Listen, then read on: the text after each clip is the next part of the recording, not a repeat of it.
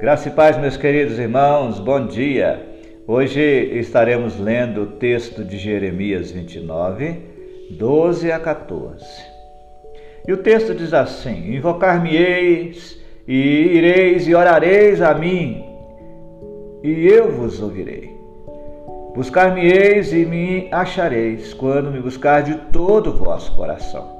E eu me deixarei ser encontrado por vós, diz o Senhor tema de hoje é esconder, esconder.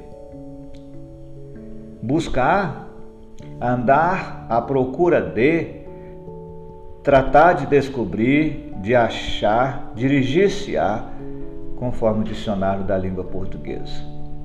Em hebraico, o verbo buscar é darash, que também pode significar pedir, indagar, empenhar, investigar e recorrer. Quando Deus nos ordena buscá-lo de todo o coração, esta expressão é aplicada não somente a como nós devemos buscar a Ele, mas também ao modo como devemos reverenciá-lo, vivendo em obediência a Ele, amando-o, servindo com toda a intensidade do nosso ser.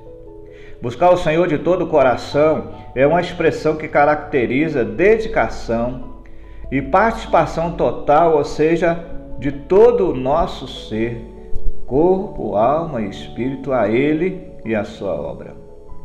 Para mim, o texto sagrado de Jeremias 29, de 12 a 14, pode ser entendido da seguinte maneira: Lembra-se de quando você era criança e adorava brincar de esconde-esconde com seu pai?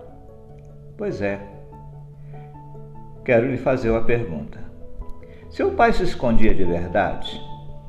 Claro que não.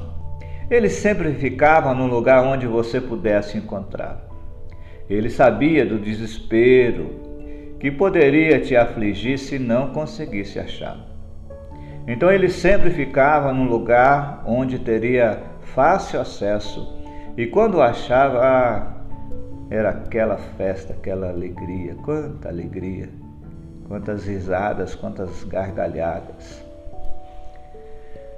É assim que o nosso Pai do céu age conosco. Ele ordena: buscar-me-ei e promete: eu me deixarei ser encontrado por vós. Se ele nos exorta a buscá-lo, é porque ele deseja ser encontrado. E saiba que a alegria de encontrar o Senhor será enorme. O resultado da brincadeira de se esconder é ser achado. Deus abençoe a tua vida. Deus abençoe a tua casa, a tua família. Deus continue abençoando a vida da nossa igreja.